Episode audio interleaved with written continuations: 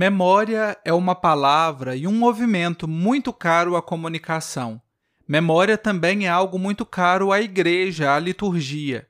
Em cada celebração eucarística, nós fazemos memória do mistério pascal de Cristo e, uma vez ao ano, nós somos lançados na memória deste grande mistério.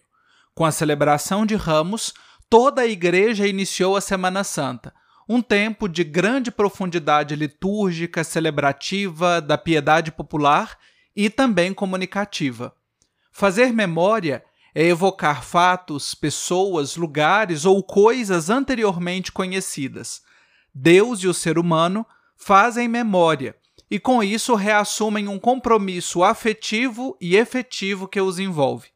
Retornar implica um envolvimento pessoal, superação de limites, ir à virtude que o gerou no passado e que se repete agora. Durante a Semana Santa, o que a Igreja faz é a memória da centralidade de sua existência, radicada no mistério pascal de Cristo. É o ponto alto da encarnação do Filho de Deus, quando, assumindo a condição humana em tudo, exceto no pecado, fez-se obediente até a morte e morte de cruz. Por isso é chamado o ponto alto, o centro de todo o ano litúrgico.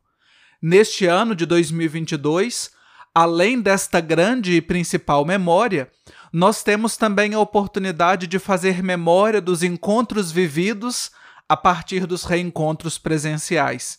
A flexibilização das medidas sanitárias para conter o coronavírus em muitas regiões do Brasil permitirá que as comunidades cristãs voltem a celebrar, unidas e reunidas depois de dois anos afastadas fisicamente.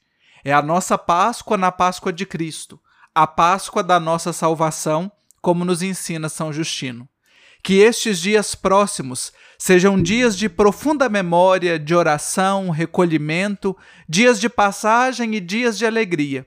Que todos os sentimentos nos aproximem uns dos outros e de Cristo, e que a nossa comunicação ela seja um meio muito eficaz para esta vivência.